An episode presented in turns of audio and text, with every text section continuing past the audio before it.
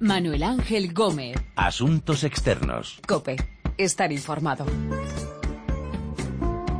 Hola, saludos. Empieza Asuntos Externos, este análisis de lo que pasa en el mundo con los corresponsales de la COPE. Vamos a hablar del avión ruso que se estrelló en la península del Sinaí. La impresión creciente es que el siniestro fue causado por la explosión de una bomba en el Airbus 321, pero a estas alturas no hay ninguna pista contundente que lo pruebe. Iremos a Oriente Próximo para ver cómo los ataques con arma blanca, los apuñalamientos de soldados israelíes por palestinos se han convertido en una rutina, una rutina en la que han perdido la vida más de 70 palestinos y 11 judíos israelíes. Y miraremos hacia Venezuela, porque a falta de menos de un mes para las elecciones parlamentarias, el presidente Nicolás Maduro ha advertido de que gane quien gane, no entregará la revolución. De todas estas historias vamos a hablar con nuestros corresponsales en Moscú, Tel Aviv y Río de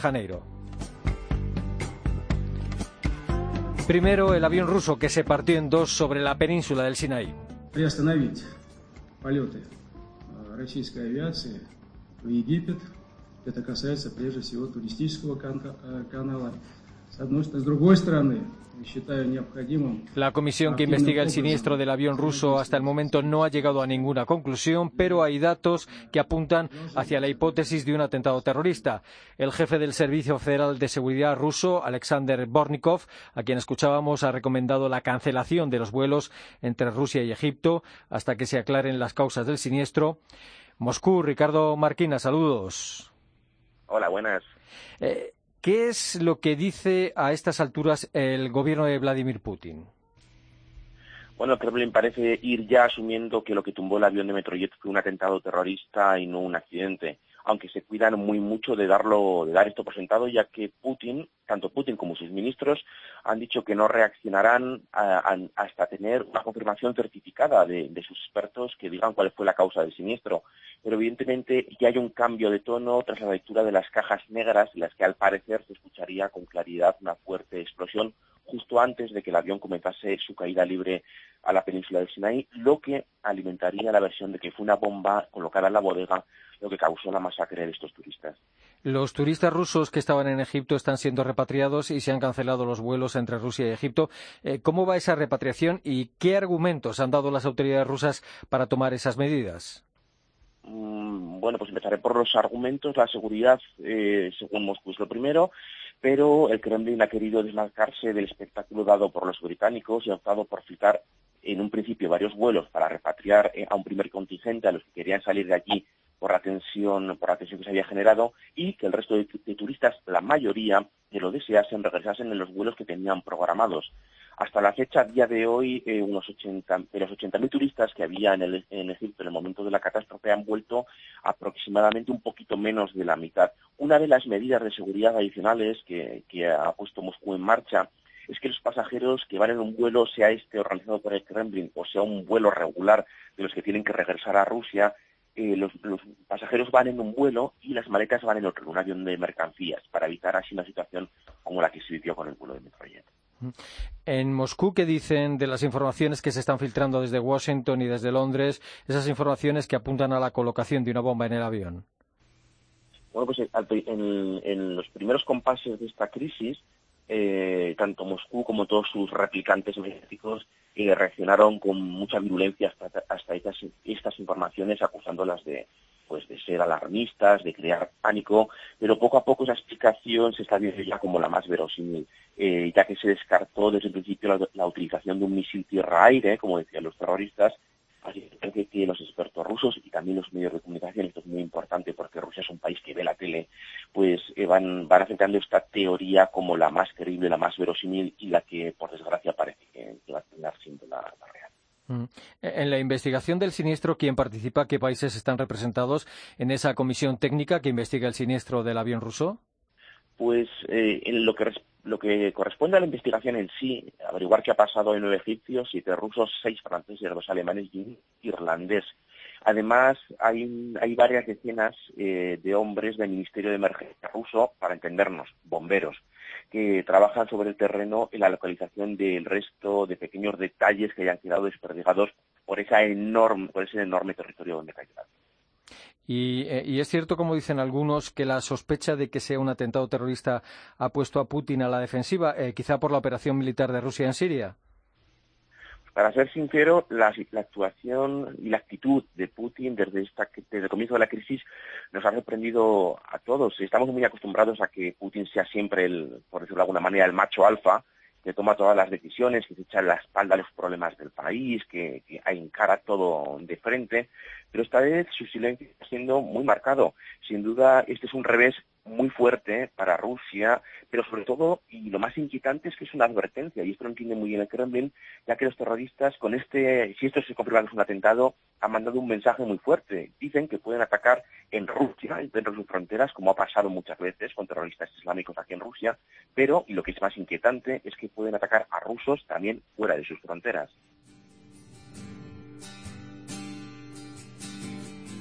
Mother, do you think they'll try to break my balls?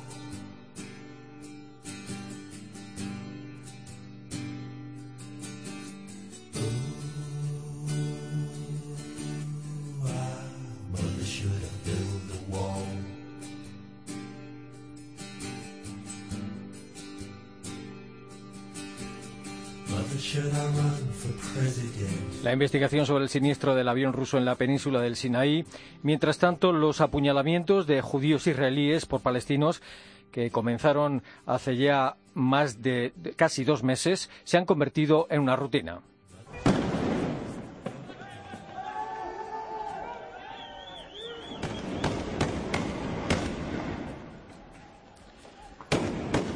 Una rutina que ha costado la vida a más de 70 palestinos y 11 judíos israelíes. Escuchábamos sonidos de los disturbios, choques entre jóvenes palestinos y el ejército y fuerzas de seguridad israelíes en Jerusalén Oriental.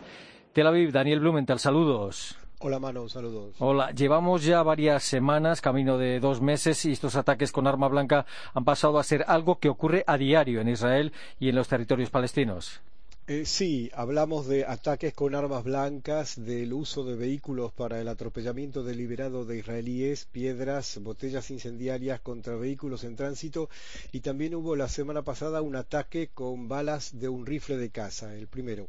Además eh, del número de víctimas mortales eh, que mencionabas, ya se cuentan alrededor de 100 heridos israelíes y 2.000 heridos palestinos. La gran mayoría de todos estos son con lesiones leves o por de gases lacrimógenos. Desde los festejos del Año Nuevo Judío a mediados de septiembre se registraron alrededor de 75 ataques terroristas, 22 de ellos en Jerusalén, 11 en otras ciudades israelíes dentro de la línea verde, la línea del armisticio previa a la guerra de 1967 y el resto en Cisjordania, la mayoría en la zona de Hebrón, al sur del territorio palestino, al sur de Jerusalén, Manu. ¿Son ataques coordinados o son personas que actúan de manera completamente independiente? Los servicios de seguridad de israelíes aún no han testimoniado, no tienen testimonios de que se trate de ataques orquestados o comandados, a pesar de que en algunos de los casos agrupaciones palestinas, ya sea Hamas, la Jihad Islámica o Fatah, eh, tomaron luego responsabilidades o se vanagloriaron por, por algunos de los ataques. En la mayoría de los casos son personas que actúan de manera independiente, entre ellos también niños de 11 y de 13 años y muchos adolescentes de entre 14 y 18. Hubo algunos ataques llevados a cabo por palestinos mayores de edad y en el caso más poco común fue el de una abuela palestina de más de 70 años que fue acribillada cuando soldados en un control creyeron que se disponía a arrollarles con su auto, en el cual luego se halló también una navaja de comando. Los atacantes palestinos con puñales contra un guardia de tres liviano de Jerusalén este miércoles por la mañana, Manu, tenían, tienen 14 y 11 años respectivamente.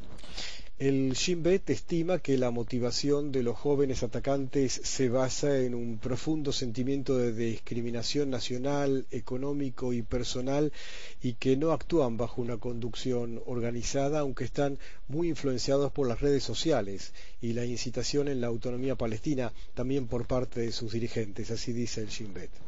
Israel y Jordania acordaron colocar cámaras de vigilancia en la explanada de, las mezquitas o monte del templo. Eh, ¿Para qué o por qué?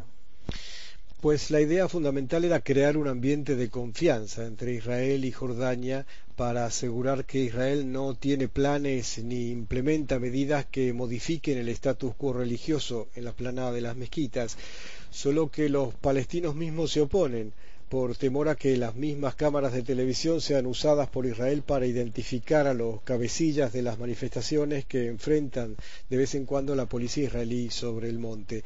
El circuito cerrado aún no fue instalado y Jordania e Israel conformaron ya un equipo conjunto para llevarlo a cabo. De este asunto han hablado Barack Obama y el primer ministro israelí Benjamin Netanyahu en una reunión en la Casa Blanca, la primera desde que se cerrara el acuerdo sobre el programa nuclear de Irán. ¿Obama y Netanyahu han conseguido que mejoren sus relaciones personales o siguen siendo igual de tensas? En Jerusalén y en Washington la reunión fue descrita como amable y amistosa, pero se trata de políticos que saben ocultar las verdades cuando es necesario. Eh, el tema palestino surgió, pero no fue el principal en, en, el diálogo. Netanyahu hizo su declaración anual de que está a favor de una solución de dos estados para dos pueblos y volvió a llamar a Mahmoud Abbas a la mesa de negociaciones, pero los temas principales del diálogo entre Netanyahu y, y Barak fueron Irán y Siria. En Siria, eh, en Israel preocupa mucho eh, a Israel y Jerusalén espera que también el resto del mundo la posibilidad de que Irán pueda establecer una base naval a las costas del mar Mediterráneo, al noroeste de Siria, y las implicaciones de la presencia iraní en Siria para toda la región, no solo para Israel, especialmente, dice Netanyahu, para otros países sunitas como Jordania y Arabia Saudita. Surgió también el tema de la multimillonaria ayuda militar que Israel recibirá de Estados Unidos durante el próximo decenio para contrarrestar los peligros existentes en el acuerdo nuclear alcanzado por las potencias con Irán.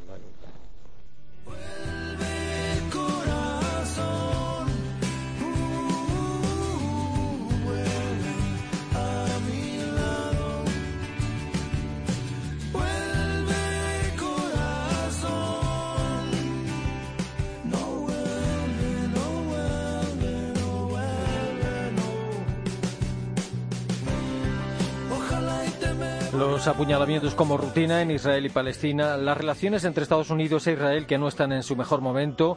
En Venezuela falta menos de un mes para las elecciones y el presidente Nicolás Maduro ya está enviando mensajes para el día después. Nosotros defenderíamos la revolución, no entregaríamos la revolución y la revolución pasaría a una nueva etapa. Quien tenga oídos, que entienda. Quien tenga ojos, que vea clara la historia. La revolución no va a ser entregada jamás. Maduro no debe tenerlas todas consigo, ni mucho menos. No debe tener nada claro que los chavistas ganen estas elecciones. Arturo Lezcano, saludos. ¿Qué tal, Manu? Hola. Eh, ¿Hay encuestas o hay alguna pista de qué ocurrirá el 6 de diciembre? Bueno, hay encuestas y hay pistas, eh, y estas van, claro, por la derrota de los candidatos afines a Maduro frente a la oposición. En todos los casos, salvo en una encuesta local de un estado vecino a Caracas, donde se daba ganador hace unos días por los pelos, eso sí, al chavismo, en esos sondeos en los que hablábamos antes, se habla de entre un 20 y un 30% favorable a la oposición y de un rechazo de entre un 70 y un 80% a la gestión presidencial. Esto es importante porque dentro del chavismo ya empieza a haber fisuras de los maduristas, los menos, y los no maduristas que también increíblemente podrían votar a la oposición siendo chavistas. Pero esto también es importante, solo una victoria aplastante de la oposición le permitiría tener cierta capacidad de maniobra en la Asamblea Nacional, porque de hecho en las últimas elecciones ya ganó la oposición por estrecho margen en número de votos, pero no así en los escaños, que fueron a parar al chavismo en un mayor porcentaje. En esta ocasión, además, se han modificado algunos distritos electorales, eh, una de esas trampas que está haciendo el oficialismo, que le beneficia, pues le asegura una serie de escaños en circunscripción donde no hay candidaturas opositoras. Es, en fin, un panorama positivo para la oposición si lo vemos a tres semanas vista de las elecciones, pero desde luego no es definitivo. ¿Qué mensaje está enviando el régimen chavista? ¿Van a aceptar los resultados de las elecciones, sean cuales sean? Y aparte de eso, eh, la oposición ha presentado una denuncia contra Maduro en el Tribunal Penal Internacional. Sí, eh, por partes. Primero, si aceptarán los resultados, bueno, escuchando a, Maduro en ese sonido que, ponías, pues aunque no deja de ser una incógnita, pues bueno, mm, da ciertas pistas de que no van a entregar, como dicen ellos, la revolución bolivariana, la defenderán con uñas y dientes, y claro, para ello instan primero a salir en masa a votar, porque según ellos la obra de 15 años aún no ha terminado, y, y además, bueno, pues como decíamos, textualmente no entregarían el poder a la oposición, sino que la defenderían, como dijo Maduro ese mismo día, con el pueblo y en unión cívico-militar. Y en ese contexto, como decías, varios dirigentes opositores del eh, Partido Voluntad Popular, que es el de Leopoldo López, acudieron a la Corte Penal Internacional de La Haya para denunciar a Maduro por crímenes de lesa humanidad, según ellos cometidos durante las protestas de febrero de 2014. Y además han pedido urgencia en el caso precisamente por el temor a maniobras electorales el 6 de diciembre. Hace unos días los chavistas hicieron un simulacro electoral, ¿no? Eh, ¿Con qué fin? ¿Para qué? Bueno, eh, con el fin de, engrasar la maquinaria ¿no? del día 6. Un millón de personas largo, dice el PSV, que se movilizaron en el simulacro del Polo Patriótico, que es la marca electoral elegida por el chavismo para, estos comicios, reparto de material electoral, orientación de cómo votar y, sobre todo, cerrar filas de cara al 6 de diciembre. El día 22 de noviembre se repetirá en una muestra de que, gane o pierda, el chavismo tiene claro que sus seguidores tienen que estar preparados y hacer todo a pies juntillas. ¿Y en estas elecciones va a haber eh, observadores internacionales? ¿Va permitir, van a permitir las autoridades venezolanas la presencia de observadores internacionales en las elecciones?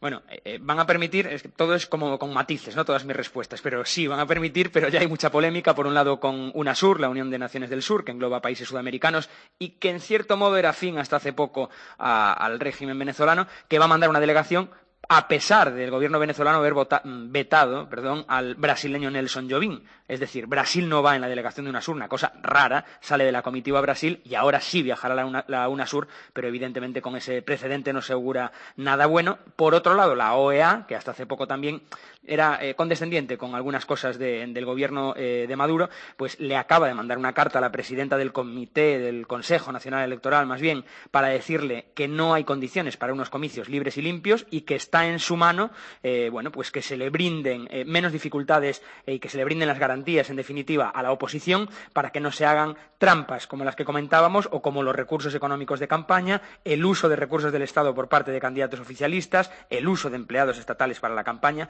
así que sí habrá observadores internacionales, pero veremos hasta dónde pueden llegar. En estos momentos, ¿la oposición venezolana está actuando unida o está pasando lo que ha ocurrido otras veces?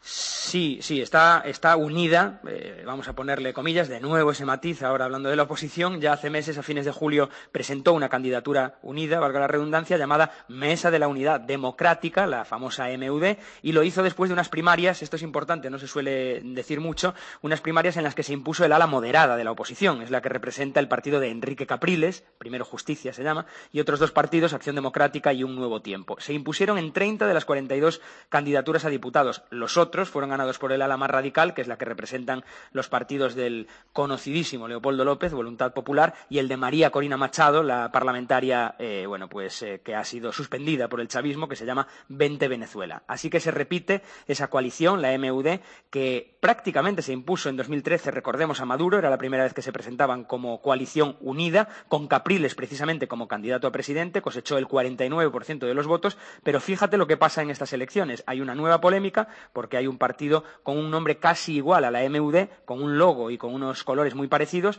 que ha sido colocado en las papeletas junto a la MUD y que parece responder al chavismo. La oposición, claro, se vuelve a quejar de una nueva trampa. Mm. Uno de los últimos episodios de este culebrón venezolano ha sido la salida del país de, de uno de los fiscales que presentó cargos contra el opositor Leopoldo López, un fiscal que ha denunciado presiones del régimen chavista.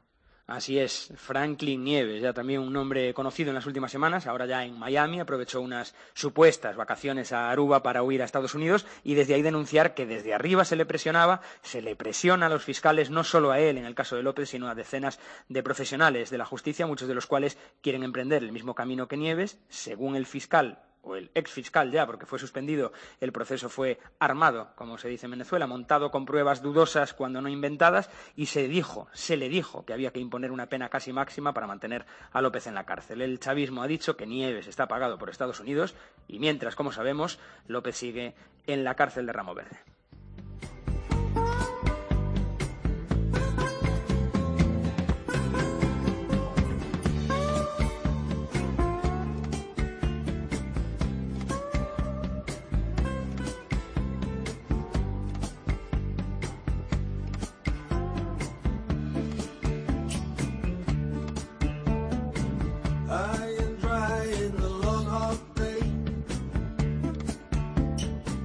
Incertidumbre sobre las elecciones que se celebran el 6 de diciembre en Venezuela, la rutina de los apuñalamientos en Israel y Palestina y la investigación sobre el avión ruso que se estrelló en la península del Sinaí.